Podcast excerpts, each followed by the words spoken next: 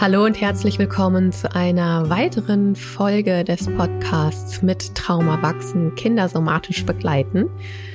Heute haben wir ein Thema, wo wir auf jeden Fall eine Content-Warnung aussprechen. Es geht um das Thema Ertrinken und wir sprechen auch über Situationen, wenn Babys schreien gelassen werden und in die Resignation gehen. Und ich weiß, dass das viele Menschen eventuell auch selber belasten kann und etwas in ihnen hervorrufen kann.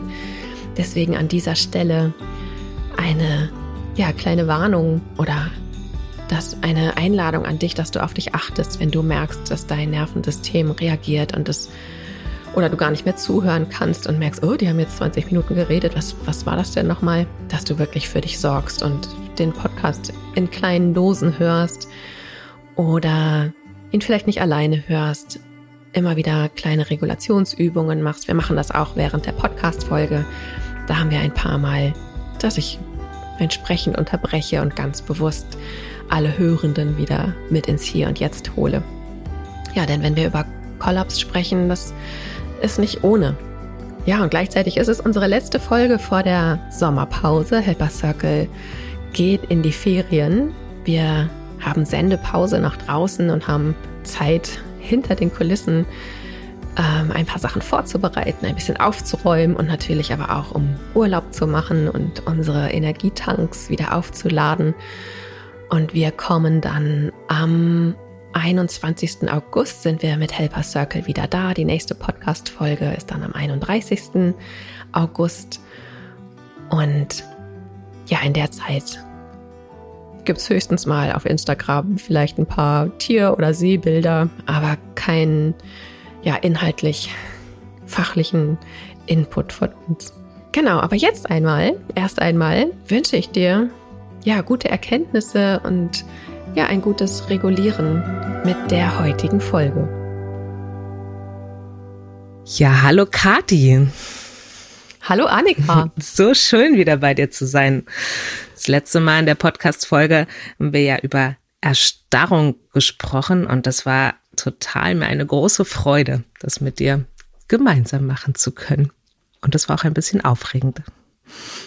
Ich hoffe, du hast auch das Feedback dazu bekommen zu deiner ersten Podcast-Folge, zu deiner Premiere, denn wir haben ganz viel schönes Feedback von euch allen bekommen. Vielen, vielen Dank. Und ja, das geht alles an Annika.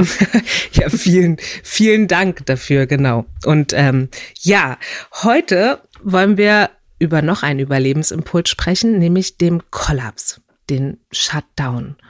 Und das ist ja unsere letzte Folge vor unserer Sommerpause, die wir jetzt drei, machen bei, drei Wochen machen bei Helpers Circle. Und in ganz vielen. Vier Wochen sogar. Vier Wochen sogar. Super. Sehr schön. Ähm, genau. Und in ganz vielen Bundesländern ähm, haben ja auch schon die Sommerferien gestartet und Sommer, Sonne, Sonnenschein startet überall. Und ich kenne das total gut und ich weiß, dass es auch Thema beim Let's Talk About, ähm, bei der letzten Let's Talk About Folge war, dass meine Mama ist Lehrerin und bis zum letzten Tag gibt sie alles. Und der erste Ferientag, und es ist seit Jahren so, ist meine Mama krank und nichts geht mhm. mehr. Und genau, mhm. und schläft ganz, ganz, ganz viel. Genau. Und ja, da ist einfach ganz viel, wenn der Körper nicht mehr funktionieren muss. Und ja, Kathi, vielleicht kannst du da noch mal ein bisschen mehr dazu erzählen und erklären. Ja, da kommen wir auch schon zu diesem Kollaps dahin, denn wenn wir, ne, und gerade vor den Ferien oder auch in anderen Jahreszeiten, wenn es irgendwie stressig ist und wir funktionieren, funktionieren, funktionieren und alles klar, ich habe hier Halsschmerzen, nee, das muss jetzt noch bis zum Wochenende reichen, mhm. irgendwie, ne, schnell irgendwie vielleicht eine Halsschmerztablette eingeworfen oder andere Geschichten oder es einfach ignorieren oder auch das Hungergefühl ignorieren oder überhaupt die eigenen Bedürfnisse, die eigene Erschöpfung. Oh nee, komm, ich mache das jetzt auch noch. Ich ziehe durch bis zum Wochenende, bis zu den Ferien, das schaffe ich noch. Komm, und dann und dann mache ich Pause. Mhm. Und da ist aber dann ganz oft so viel im Körper angestaut und wir laufen so auf unseren Reservebatterien. Also ne, der normale Akku ist schon längst alle und die Reservebatterien, die sind dann oft auch noch äh, ja, stark in Anspruch genommen. Und dann ist es ganz häufig so, dass im ersten Moment, wo der Körper realisiert, kein Wecker, keine To-Dos, Zeugnisse sind alle geschrieben, mhm. abgegeben, Kinder verabschiedet, äh, keine Termine. Und der Körper realisiert, ich muss heute nicht funktionieren. Mhm. Und wer weiß, wie lange das dauert, diese Phase. Ich nutze meine Chance heute und breche zusammen. Und dann fängt er eigentlich an, sich zu regulieren. Ja, das ist ein ganz natürlicher Prozess, wie ich finde. Wenn wir eben nicht zwischendurch immer wieder für kleine Zusammenbrüche sorgen, so dass sich unser Körper regenerieren kann, dann kommt das ganz oft am Anfang der Ferien mhm. oder ja, wenn wir irgendwie ein bisschen runterfahren können, dann nutzt der Körper seine Chance, um sich wieder zu regulieren und bricht zusammen. Mhm. Und das kann eben, ne, es kommt dann eben darauf an, welche Ressourcen am meisten beansprucht wurden. Ja, wenn wir eine Krankheit mit uns geschleppt haben oder das Immunsystem nicht genügend Ressourcen abbekommen hat, um in Stand zu bleiben, dann kickt irgendwie irgendein Effekt rein oder ja, die Migräne kommt oder ich meine, es gibt auch tatsächlich Menschen, die Herzinfarkte in der ersten Urlaubswoche mhm. bekommen, weil ihr Körper dann ne, aus diesem Funktionieren rauskommt und es aber so überstrapaziert wäre, dass das Herz einfach nicht mehr konnte. Mhm. Und es auch mhm. dort irgendwie, ja, sich zeigt. Und das ist natürlich dann schon sehr extrem. Ich habe nach Zahlen gesucht, wie viele Herzinfarkte in der ersten Ferienwoche sind. Ich habe leider keine gefunden. Okay. Ähm, aber ich lese ich les immer wieder davon. Yeah. Oder höre auch ne, in der Praxis teilweise davon, dass eben ähm, ja auch echt schlimmere Geschichten in der ersten in den ersten Ferientagen irgendwie geschehen oder dass Menschen auch teilweise versterben in den, in den äh, Ferien, eben am Herzinfarkt zum Beispiel. Genau, also hier leichte Triggerwarnung. Wir sprechen heute nicht nur über angenehme Dinge, Sommer, Sonne, Sonnenschein, mhm. sondern ähm, ja, wir sprechen eben über Kollaps. Und wenn du merkst während der Folge, dass sich dein Nervensystem irgendwie meldet, ne? dass du entweder aktiviert wirst und in den Sympathikus gehst und ganz unruhig wirst, oder wenn du aber auch merkst, ah, die haben jetzt hier eine halbe Stunde schon erzählt und ich kann mich gar nicht mehr daran erinnern, was sie gesagt haben, dann nimm den Moment Pause. Dann schau dich im Raum um, spür deine Füße am Boden, mach dir bewusst, wo du gerade bist. Und vielleicht hörst du den Podcast dann auch eher in kleinen Dosen und immer mal wieder ein paar Minuten und machst wieder eine Pause. Also all das ist ja in dieser digitalen Variante des Podcasts total gut möglich. Also achte auf dich. Guck mal, was dein Atem gerade macht. Denn ein Zeichen von Kollaps ist auch oft, ja, dass man nicht mehr so viel atmet, mhm. dass man sich nicht mehr so gut spürt, dass man ja auch mit, ne, mit den Gedanken wegdriftet, dass man auch gar nicht mehr konkret irgendwo hinschaut, dass man eher ja so ein dizzy Blick irgendwie hat. Manchmal kommen Kopfschmerzen, manchmal kommt Schwindel. Genau, und wenn du das irgendwie bei dir bemerkst, dann ist auf jeden Fall äh, eine Pause angesagt und ein bisschen Zeit für Selbstregulation gerne mit den SOS-Übungen, gerne mit allem anderen, was du für dich schon rausgefunden hast, was dir gut tut. Ja. Ja, ganz wertvoll, dass du das nochmal so sagst. Ähm, Kathi, beim letzten Mal hatten wir, haben wir über Erstarren gesprochen und da, ähm, genau, nichts geht mehr mit viel Wumms dahinter. Mhm. Was ist denn der Unterschied zwischen ich erstarre und ich habe einen Kollaps oder kollabiere? Was ist der anders? Genau. Mhm. Der, der große Unterschied ist, dass da kein Wumms mehr hinter ist. Also der Sympathikus, der in der Erstarrung ja wirklich für diesen Wumms sorgt. Ne? Also da sind wir vorbereitet für Kampf, Verteidigung oder Flucht und diese ganze Energie ist da und dann kommt aber der dorsale Vagus und bremst es quasi aus. Also wir haben das Gaspedal voll durchgedrückt und dann kommt die Bremse. Quietsch. Ja, und dann erstarren wir. Und da ist aber wirklich dieser Wumms hinter, wenn die Bremse ein bisschen gelöst wird, dann geht dieser Wumms halt weiter. Mhm, mh. Und beim Kollaps ist es tatsächlich, dass der Sympathikus da nicht mehr drunter ist. Der Sympathikus ähm, ist abgeschaltet sozusagen und da ist nur die Bremse. Und das ist also wirklich, wenn du dir von der Körperhaltung vorstellst, während bei der Erstarrung ist, sind die Muskeln angespannt und ähm, die Muskeln sind bereit und der Oberkörper ist aufrecht und angespannt und ja, jederzeit startklar, um loszulaufen oder zu kämpfen, ist beim Kollaps alles eher so nach unten hängend. ist wirklich so mhm. erschlafft. Mhm. Also der Kopf kann runterhängen, die Schultern hängen runter. Es ist ein schwacher Muskeltonus. Gerade auch für die Menschen, die in äh, Körpertherapiepraxen arbeiten, Physiotherapie, aber auch Ergotherapie, ähm, die werden das ganz häufig sehen, diesen ganz schlaffen Muskeltonus. Und da ist ganz häufig diese, ähm, dieser Kollaps irgendwie hinter. Mhm. Da ist keine Energie hinter. Da ist kein Verteidigungsimpuls hinter, kein Kampfimpuls, kein Weglaufimpuls, sondern da ist wirklich die Luft raus, sozusagen. Mhm. Ja, selbst wenn wir da die Bremse heben, ist da erstmal nichts. Mhm. Da das Gaspedal ist einfach auch gar nicht gedrückt, das Auto fährt nicht weiter. Mhm. Und ähm, genau, wir haben ja gesagt, Sommer, Sonne, Sonnenschein, See. Und da kommen wir zum Thema mhm. Badeunfälle und auch Badeunfälle und Ertrinken. Bei Kindern ist ja das Ertrinken zählt zu den häufigsten Unfällen auch mit Todesfolge. Was passiert denn da? Also das ist ja auch ein, ein, ein Moment, ähm, wo das System in den Kollaps geht und kollabiert. Was, was passiert da genau im Körper? Genau, erst einmal äh, in den meisten Fällen passiert da gar nichts. Ne? In den mhm. meisten Fällen sind wir Sommersonne, Strand und See oder Meer und alles ist ja. fein oder Planschbecken. Ja.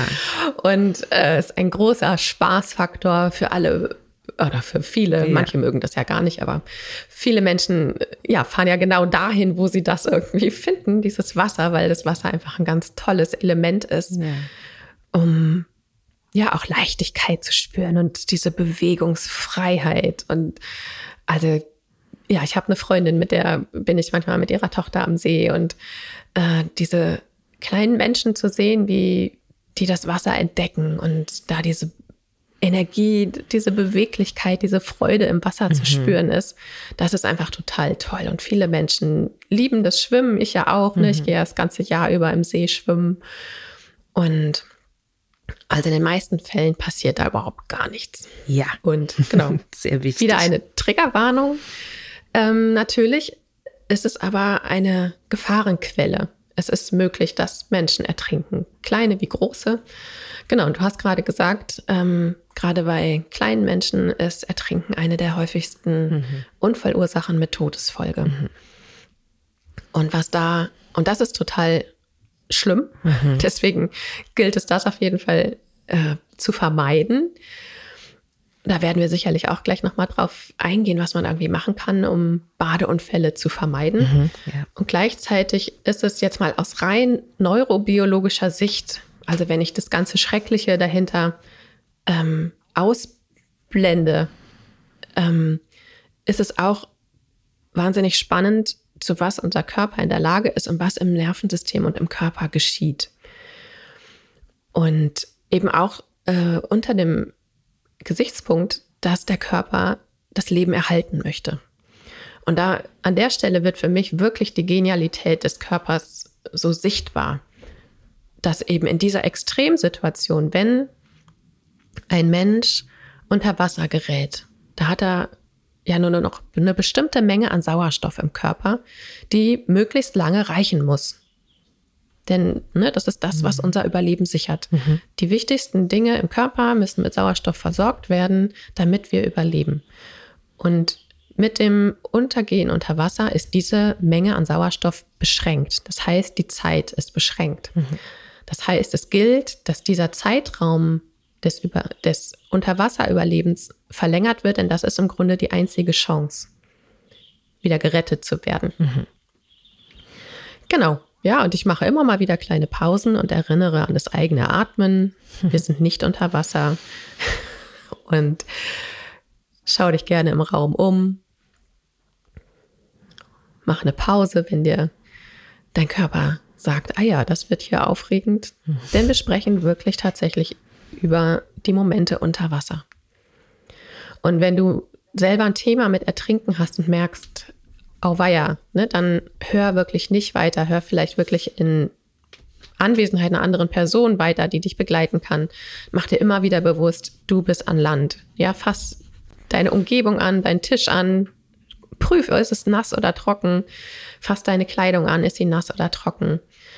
Und mach dir immer wieder bewusst, ich bin hier in Sicherheit. Mhm. Genau.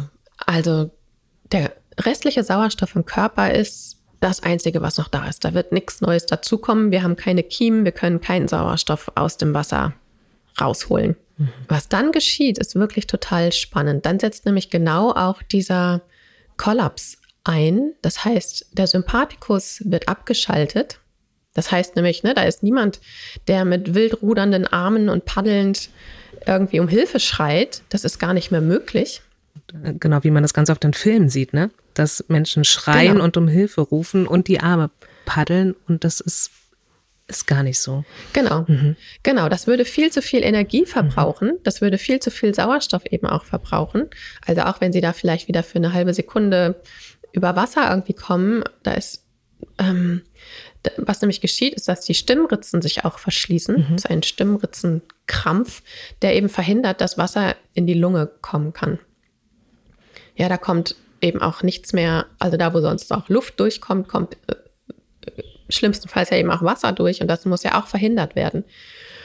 Das heißt, die schließen sich und dann kommt keine Luft mehr durch, ähm, damit eben auch kein Wasser mehr durchkommen kann. Und damit setzt aber der Sympathikus aus, weil der viel zu viel Energie und Sauerstoff braucht und der würde die Zeit verringern, die wir Sauerstoff zur Verfügung haben. Der würde viel zu viel Sauerstoff verbrauchen.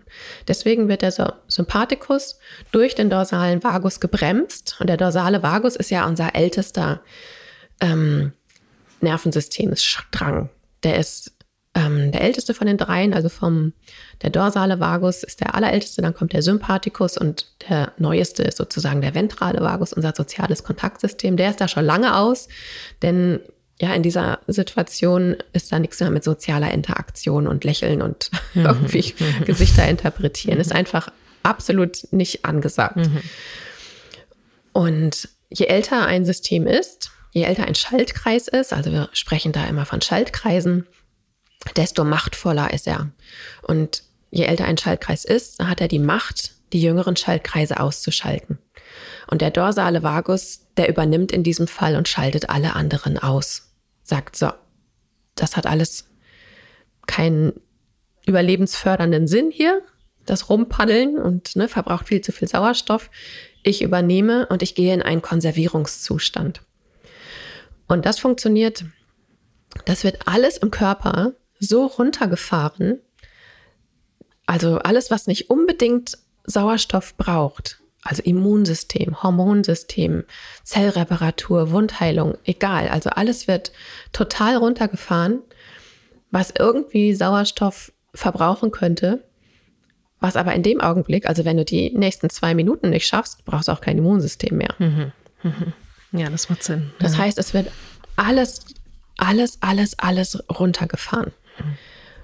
Und nur noch das bleibt auf Minimalspur, was mit Sauerstoff versorgt werden muss, was wir wirklich zum Überleben brauchen.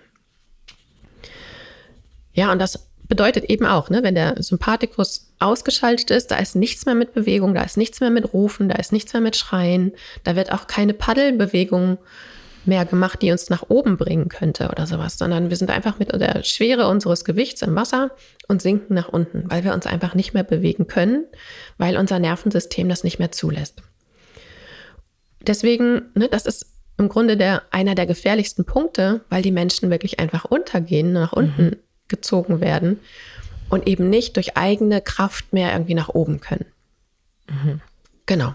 Nochmal kurz atmen.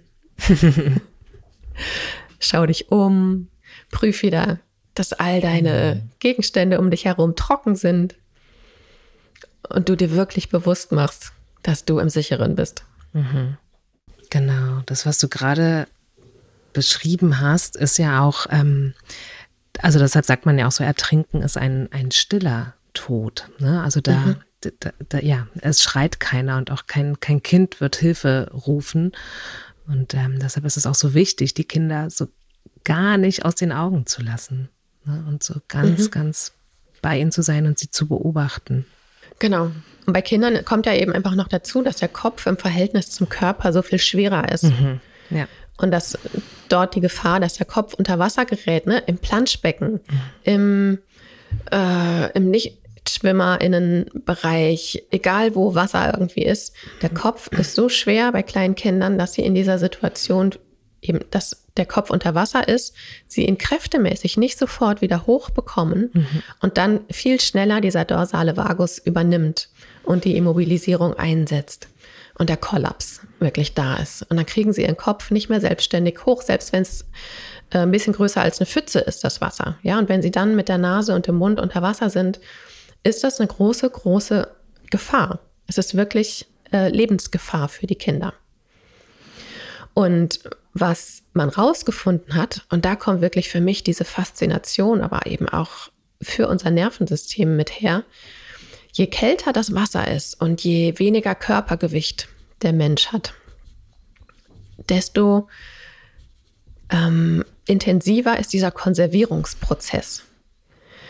Also, ne, so, wenn wir etwas konservieren wollen, dann kühlen wir ja Dinge auch manchmal, dass wir den, ich sag mal, Alterungsprozess äh, von Gemüse und mhm. äh, anderen Lebensmitteln etc., wenn wir das aufhalten wollen, das heißt ja auch, wir konservieren den Verbrauchsprozess. Ähm, ne, da kommt auch nichts mehr hinterher mhm. an, an Energie. Also das Gemüse oder die Blumen oder was auch immer sind ja von ihrer Lebensquelle getrennt. Bei, ich nehme jetzt mal Gemüse. Ähm, ja, da kommt nichts mehr über die Anbindung an die Wurzel und Blätter etc. in die in das Gemüse rein oder in die Frucht rein. Und indem wir das kühlen, verlängern wir die Haltbarkeit, mhm. weil die Ressourcen, die da sind, länger ausreichen, um das ähm, ja, um die, das Gemüse frisch zu halten, mhm. sozusagen. Und es ist im Grunde ein ähnlicher Prozess. Ja, dieses Konservieren. Es wird alles runtergefahren, was runterzufahren ist damit einfach möglichst wenig Sauerstoff oder Nährstoffe gebraucht werden. Und je kälter das Wasser ist, desto mehr haben wir diesen Kühlungseffekt, der beim Konservieren einfach hilft. Und je weniger Gewicht da ist, was konserviert werden muss, desto ja, weniger Gewicht muss halt, ne, desto weniger Masse muss halt konserviert werden. Das heißt, das ist ein ähm, überlebenshilfreicher Faktor, wenn es kaltes Gewässer, wenn es sich um ein kaltes Gewässer handelt und ein Mensch mit wenig Körpermasse, dann wird das ganze System wirklich teilweise so runtergefahren. Und das hat Kathy Kane mal in einem Seminar erzählt, dass sie in den USA das beobachtet haben, wenn Menschen eben mit geringem Körpergewicht in kaltem Gewässer ertrinken und dann gerettet werden, klinisch tot sind, also wirklich keine Vitalstoffe mehr, keine Vitalwerte mehr gemessen werden können mit den heutigen Messinstrumenten, dann startet man ja die Wiederbelebung und also man ist verpflichtet, mindestens 25 Minuten wieder zu beleben. Und man belebt natürlich, man versucht es immer länger natürlich. Und hat aber festgestellt, dass, ja, und ich betone das nochmal, mit kaltem Wasser, geringem Körpergewicht Menschen nach mehreren Stunden, also acht bis zehn Stunden klinisch tot wiederbelebt werden konnten, ohne bleibende Schäden. Wow. Krass. Mhm, ganz genau. Und das finde ich, also, ne, so, äh, wie ja. soll das gehen? Ja. Aber das ist dieser Überlebensimpuls, den wir uns haben. Und wenn dann die Bedingungen eben günstig sind, also äh, günstig in Anführungszeichen, ähm, dass es kaltes Wasser ist und dass es um, sich um einen Menschen mit geringem Körpergewicht handelt und der Konservierungsprozess so gut unterstützt werden kann, sodass Vitalmessungen keine Ergebnisse mehr ähm, liefern, aber dass es möglich ist, dass ein Körper überlebt ohne bleibende Schäden. Also für mich ist das, was ich mir mhm. kognitiv überhaupt nee. nicht vorstellen kann. Auch nicht über so einen langen Zeitraum. Also so, mhm. ne, so lange. Ja. Mhm. Und das ist genau das, was halt im Extremfall des Kollapses passiert. Ne? Also mhm. das ist natürlich das Maximum an Kollaps, was ja. irgendwie geht. Also der nächste Kollaps ist dann halt tot. Mhm. Also dann, dann passiert da gar nichts mehr. Ähm, aber das ist so wirklich der Funke davor. Und natürlich, also da, da ist es hilfreich, nachher traumatherapeutisch mitzuarbeiten. Mhm. Das, ich würde sagen, das Traumapotenzial ist sehr hoch. Und ähm, ja, ich habe eine, ich habe tatsächlich bei Peter Levin eine Jahresfortbildung gemacht zum Thema Nahtoderfahrungen und da sprechen wir absolut von der Nahtoderfahrung mhm. über einen sehr langen Zeitraum eben auch unter Umständen. Aber jedes Ertrinken ist auch äh, entweder sicher schon eine Nahtoderfahrung oder nah dran. Also da lohnt es sich immer äh, mitzuarbeiten nach so einem Vorfall. Und es ist aber eine sehr, da gibt es nicht sehr viele Menschen, die da adäquat mitarbeiten können. Also wir waren jetzt der erste Durchgang mit 60 Menschen in Deutschland. Und jetzt gibt es einen zweiten Durchgang, der hat das Jahrestraining auch gemacht, um wirklich diese Arbeit, also einen Menschen auf die andere Seite, also Nadelöhrarbeit nennen wir das, mhm durch dieses Nadelöhr auf die andere Seite des Lebens sozusagen zu begleiten, um dort alles zu integrieren, was dort erlebt wurde. Manche Menschen haben daran auch noch Erinnerungen, manche nicht. Und dann eben den Menschen auch wieder zurückzuholen, aber alles zu integrieren, was auf diesem Weg dort irgendwie war. Und das ist eine, ähm, das ist die Königinnen-Disziplin der Traumaarbeit. Also mhm. das machen wir jetzt auch nicht täglich. Und das üben wir regelmäßig. Also ich habe KollegInnen, mit denen ich mich da regelmäßig treffe, um diese Sachen auch zu üben, diese Arbeit.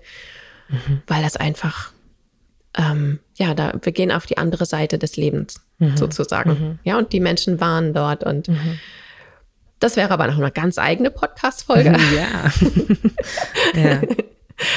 ähm, aber diese, dieser Kollaps, der dort geschieht. Ja. Und da ist wirklich, und das, und das ist etwas, was einem immer wieder eben auch in der Arbeit danach damit begegnet. Da ist keine Bewegung und da ist Stille. Da ist wirklich was ganz Leises, was ganz, ähm, da ist keine Angst oft mehr mhm.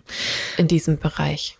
Kadi, ich bin ja Mama von zwei Kindern und früher, als ähm, meine Kinder Babys waren, ähm, hieß es, also ich bin so groß geworden, ich weiß, es hieß es ganz oft auch von meiner Oma, Kinder muss man schreien lassen. So. Und mhm.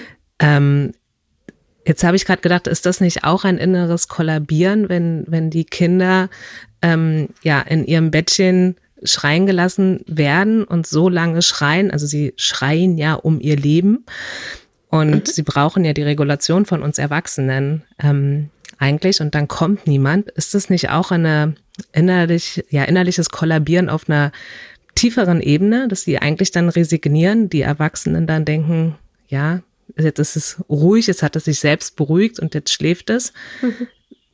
Ist das auch so eine Ko ja. Kollabieren?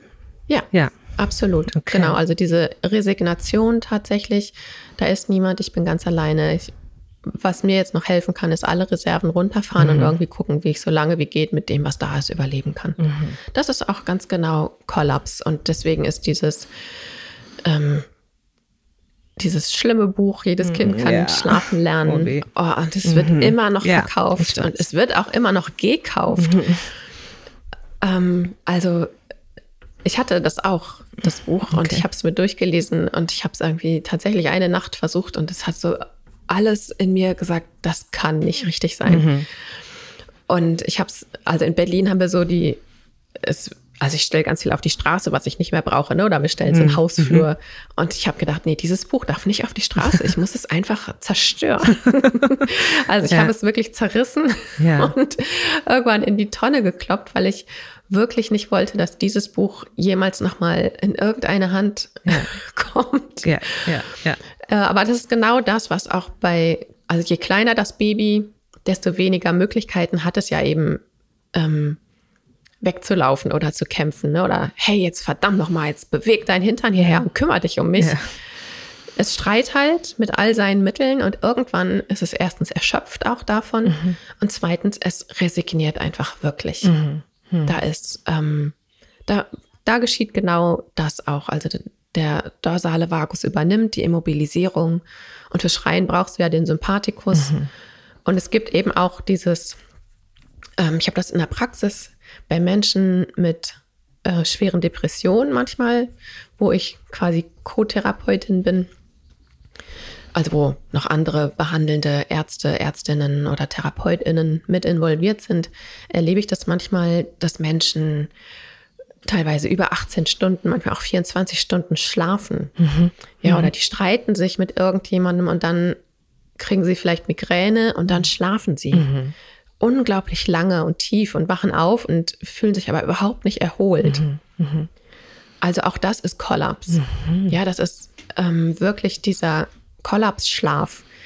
Wenn ihr die erste Folge aus dieser Reihe mit den Überlebensimpulsen und Lebensimpulsen euch anhört, die über den Schlaf, da sprechen wir auch über den dorsalen Vagus, wo der dominiert und äh, uns in einen Zustand bringt, der Schlaf unterstützt, also und zwar erholsamen Schlaf. Ja, da bewegen wir uns ja auch sehr wenig zumindest. Also zwischendurch, ne, wenn wir träumen, kommt mal so ein bisschen Sympathikus oder auch andere Dinge. Da sind ja, Schlaf ist ja was sehr Komplexes. Mhm. Ähm, aber was da vom Nervensystem her dominiert, ist der dorsale Vagus, aber eben in Sicherheit. Und worüber wir jetzt gerade sprechen, ist der dorsale Vagus mit Angst. Mhm. Ja. Ja, der hat die gleiche, ne, das Kind schläft, aber es ist kein erholsamer Schlaf oder Menschen eben, Menschen mit Depression, die sind sowieso sehr dort in diesem Bereich. Also Depression ist auch tatsächlich, da ist etwas im Kollaps. Mhm. Da ist eben kein Wumms mehr hinter, also noch nicht mhm. mal mehr ein kleiner manchmal. Und diese Depressionen, die können so stark sich ausdrücken, dass da eben dieser Kollapsschlaf äh, daraus entsteht und der einfach nicht erholsam ist, weil das Stephen Porges sagt, da sind die Betriebskosten unheimlich hoch. Und es ist so großer Stress im Körper. Es wird alles runtergefahren. Also das, das kostet wirklich einen Preis. Hm. Hm. Und das ist unheimlich erschöpfend. Mhm. Ja, und auch das ist Kollaps. Nochmal kurz ein bisschen Selbstregulation für alle. Genau. Mir ist das tatsächlich wichtig, weil so viele Menschen hm. irgendwie mit Kollaps auch in Berührung kommen hm. und da gar nicht so viel darüber wissen und sich manchmal wundern und sicherlich auch einige hier jetzt zuhören, die gar nicht wissen, dass ihr Nervensystem irgendwas mit Kollaps zu tun hat. Kollaps hat sehr viele Facetten und dann ist es immer wieder gut, gerade aus diesem Zustand sich auch immer wieder bewusst rauszuholen. Ne? Also das Gegenteil von Kollaps, also der Immobilisierung, ist ein bisschen Bewegung. Also beweg dich gerne mal, schau in verschiedene Ecken des Raumes, wo du gerade bist, zähl irgendwelche schönen Dinge. Klopf auch gerne deinen Körper ein bisschen ab, vor allem so um deine Augen herum, deine Ohren und um deinen Mundbereich oder deinen da so am Hals ganz locker entlang und auf den Herzraum. Da aktivierst du ja im Grunde wieder ein bisschen den ventralen Vagus, der dir hilft, wieder ein bisschen in die Bewegung zu kommen. Jetzt noch nicht so mit Schmackes wie beim Sympathikus, aber der ventrale Vagus, das ist so der sanfte Einstieg wieder in die Bewegung. Also wenn du von dir selber weißt, dass du einen dominanten dorsalen Vagus hast, also viel in der Immobilisierung bist, viel träge bist, viel lethargisch bist, viel depressive Episoden hast. Alle Übungen, die den ventralen Vagus aktivieren, können dir helfen, so langsam wieder in ein Feld von Bewegung zu kommen. Alles, was mit Sympathikus ist, ist unter Umständen zu viel. Also wirklich dieses kleine Aktivieren, kleine Bewegungen, die Fingergelenke oder die Zehen bewegen. Oder dich auch zu fragen, wenn es eine Bewegung gäbe in meinem Körper, wo könnte sie sein? Ja, und dir die vielleicht auch nur vorzustellen, diese Bewegung. Das sind alles Möglichkeiten, um aus diesem Kollaps sanft rauszukommen. Und manchmal ist es alleine nicht möglich und dann brauchen wir ein Gegenüber, denn was es braucht, ist Sicherheit. Sicherheit, Koregulation sind alles hilfreiche ähm, Aspekte, die dich aus dem Kollaps wieder rausholen können. Denn manchmal schaffen wir es nicht alleine. Genau. Genau. Das nochmal kurz zur, zur allgemeinen Regulation der Hörerinnenschaft. Ja, so wertvoll auch, ne? Auch so wertvoll zu hören, okay, ich, ich kann da auch was tun. So, und ich kann da auch, mhm. ähm, genau durch kleine Sachen, wenn ich sie weiß, kann ich sie auch anwenden und kann vielleicht mich so ein bisschen mehr aus dem Zustand rausholen und mich regulieren. Ja, mhm. sehr, sehr, sehr wertvoll. Ja. Ja, Kathi. Vielen Dank für diese vielen wichtigen Informationen und auch ähm, Wahnsinn, wozu der Körper in der Lage ist. Ähm, mhm. Das ich so beeindruckt von, was, was der alles kann. Ja, absolut. Und es ist natürlich gut zu wissen, dass unser, das, unser Körper sowas kann und es ist natürlich auch gute Bedingungen geben kann, wo das erfolgreicher sein kann. Aber die beste Traumaarbeit, die wir in diesem Fall machen können, ist Traumaprävention. Mhm. Also lasst eure Kinder keinen Moment aus dem mhm. Blick. Also ich, ich sehe manchmal hier am See, ich bin ja hier sehr nah am See und da sind viele Familien mit ihren Kindern am Wasser. Die haben dann irgendwelche Schwimmhilfen, die mehr oder weniger hilfreich sind oder nicht. Ähm, und die lassen ihre Kinder am Wasser planschen und quatschen mit anderen Eltern oder mit Freundinnen und haben wirklich manchmal für 20, 30 Sekunden ihre Kinder nicht im Blick und manchmal auch für mehrere Minuten, selbst wenn mhm. das wirklich im knöcheltiefen Wasser ist. Wenn eure Kinder im Wasser sind, gehört eure volle Aufmerksamkeit zum Kind. Immer im Blick haben und eben sich nicht durch Gespräche ablenken lassen oder was auch immer. Oder wenn ihr an einem Wassergrundstück wohnt, es ist immer klar, wer das Kind oder die Kinder im Blick hat. Es ist einfach viel zu gefährlich und die Arbeit, die danach entsteht, wenn es schief geht, selbst wenn das Kind überlebt, ist einfach zu groß. Mhm. Also achtet auf eure Kinder. Wenn ihr mit Kindern ins Wasser geht, ah, lasst sie nicht aus den Augen und lasst sie früh schwimmen lernen. Lasst sie keine Angst vorm Wasser bekommen. Lasst sie das Wasser für sich entdecken und lasst sie früh schwimmen lernen. Lasst sie das Wasser kennenlernen und macht sie auch immer wieder auf die Gefahren auf, aufmerksam. Also äh, meine Grenze ist dein Halt. Mhm. Ja, und da haben wir Erwachsenen für die Grenze zu sorgen, dass es absolut klar ist, dass kein Kind alleine ins Wasser geht.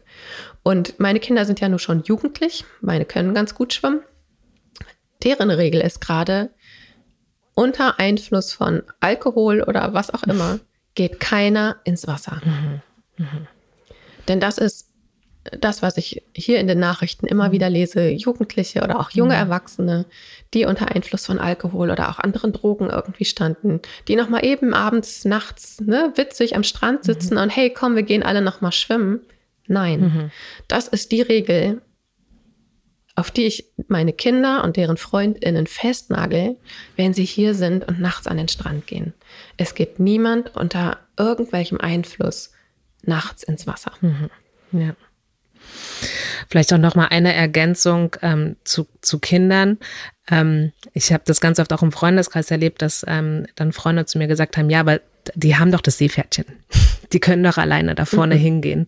Und das ist auch nochmal so ganz wichtig, ne? Auch das Seepferdchen ist gar keine, ist gar keine mhm. Schwimmstufe an sich, sondern es ist eigentlich eher das, ich habe die Technik von Schwimmen gelernt, aber das heißt noch nicht, dass mhm. ich das kann und dass ich da drin geübt bin. Ähm, also auch das Seepferdchen heißt nicht, ich kann das Kind alleine im, im Wasser lassen. Und das kann mhm. ja schwimmen. Also Genau, das ist auch nochmal. Ja, und vor allem, wenn es dann im Meer irgendwie ist und es gibt Unterwasserströmungen, mhm. ne? Und ja. es, ist, es, sind wirklich starke Kräfte, die da sind. Ja. Und gerade Kinder, die sind einfach irgendwann am Ende ihrer Kräfte mhm. und auch Erwachsene. Mhm. Ja, also da ähm, sich immer wieder ins Bewusstsein zu rufen, ist dein Kind im Wasser, du bist dabei. Mhm. Und Ertrinken ist keine laute Geschichte. Wenn jemand nicht mehr sichtbar ist, ist das sofort Alarm. Mhm. Genau.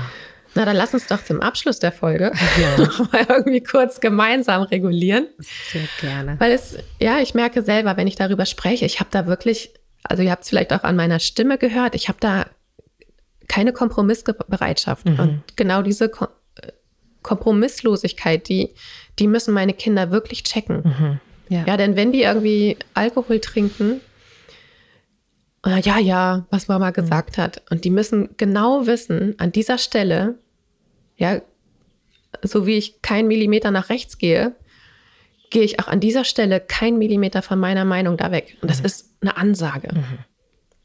Mhm. Mhm. Ja. genau. Und ich merke so, oh, ja. das ist mir echt wichtig. Ja. Da ist Wumms dahinter, genau. Da ist mein Wumms, genau. genau. Ja. Vollkommen Und ohne so dorsalen Vagus, sondern da ist richtig Sympathikus.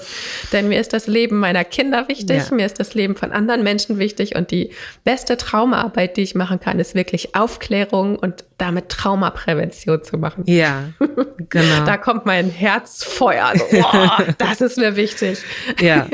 Spürbar, sehr spürbar gerade. Genau. Ja, vielen Dank dafür, Kati. Und vielen Dank auch für die, für die Aufklärung dazu. Und ähm, ja, all das, all das, was es nochmal so deutlich und so klar macht. Ja, sehr gerne. Dann gehen wir in die Sommerpause. Ja, genau. Genau. Wir gehen in die Sommerpause. Auch der Podcast geht in die Sommerpause. Unsere nächste Podcast-Folge kommt am 31. August raus. Genau. Kannst du dich schon drauf freuen. Und bis dahin hast du nun ganz viel Gelegenheit, dir vielleicht auch nochmal diese gesamte Reihe über die Lebens- und Überlebensimpulse anzuhören. Und das müssten ja, ich weiß gar nicht, wie viele Folgen waren das denn jetzt? Elf oder so? Mhm. Elf, zwölf? Mhm. Ich weiß ich gar nicht. Elf. Mhm. Genau. Also diese Folge, Folgenreihe, das ist wirklich so ein, wenn du die gesamt hörst, hast du wirklich einen richtig guten Überblick über das Nervensystem schon bekommen. Wie die Funktionsweise da ist, wie dorsaler Vagus, Sympathikus und ventraler Vagus, was das überhaupt ist, wie die miteinander zusammenspielen und eben wer wann aktiv ist und welche Zustände unseres Körpers oder in welche Zustände unser Körper reingehen kann, welche Physiologie und was für Verhaltensweisen dann möglich sind. Also meine Einladung an dich, nutz den Sommer, leg dich an den Strand, hab deine Kinder im Blick und hör die Podcast-Folgen. oder im Bett oder in der Hängematte oder wo auch immer du dir Zeit zum Regenerieren nimmst. Und falls du noch weit entfernt bist vom Urlaub, dann je mehr du vorher dir Zeit nimmst für kleine Zusammenbrüche, dann ist der große Zusammenbruch nicht so dolle. Mhm. Noch mein letzter Hinweis. Ja. Ja, vielleicht machen wir das, was du gerade vorgeschlagen hast, nochmal eine gemeinsame kleine Regulation zum Abschluss. Genau, um euch alle gut reguliert in den ja. Sommer zu entlassen und uns auch. Genau, Sommer, Sonne, Sonnenschein. Am See. Am See. ich werde die ganze Zeit am See sein. Ja. Und sehr viel schwimmen auf jeden Fall. Ja. Also, dann machst du doch gerne bequem. Du am anderen Ende des Kopfhörers sozusagen. Und wenn du magst, stell deine Füße auf den Boden und spür nochmal ganz bewusst, dass der Boden unter dir ist.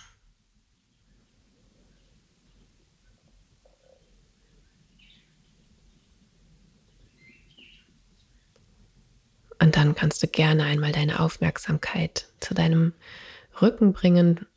Falls du etwas hast, wo du dich anlehnen kannst, lehn dich gerne an. Wenn nicht, ist auch okay. Kannst deine Augen schließen oder geöffnet halten. Falls du etwas zum Anlehnen hast, dann spür doch mal wirklich, wie dein Rücken dort auch Gewicht abgeben kann.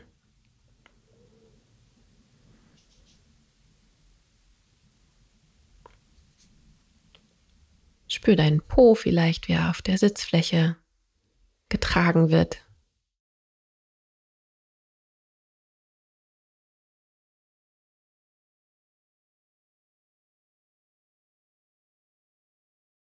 Und dann mag ich dich einladen, beim Einatmen mal mit deiner Aufmerksamkeit deine Wirbelsäule nach oben zu wandern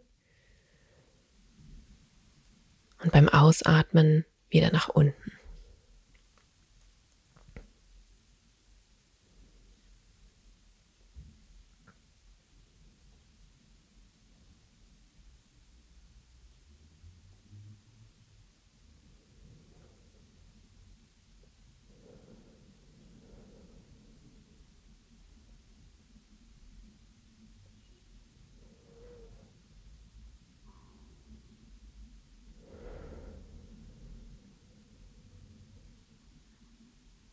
Und wenn du magst, kannst du mal darauf achten, dass du beim Einatmen vielleicht bis vier zählst, dann eine kleine Pause machst und beim Ausatmen bis sieben, sodass du etwas länger ausatmest als einatmest.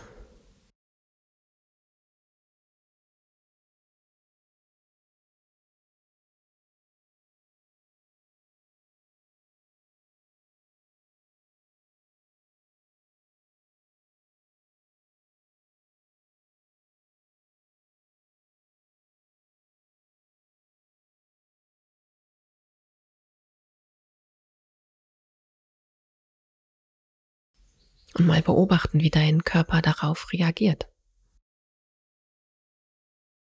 Was verändert sich, wenn du länger ausatmest als einatmest?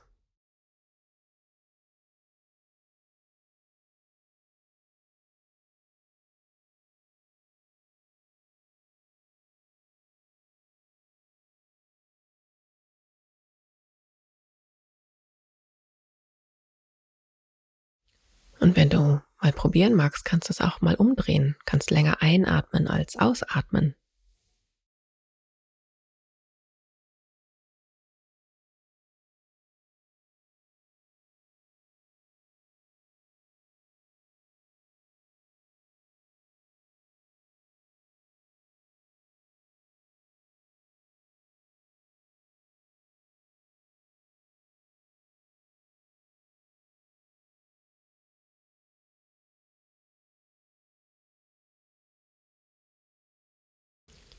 Und wie ist das? Was ist vielleicht anders als vorher?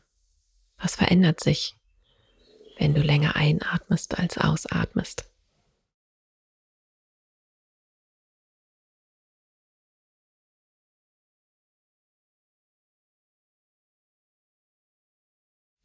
Ja, und generell können wir sagen, dass wir mit dem Einatmen immer den Sympathikus aktivieren und mit dem Ausatmen den Parasympathikus.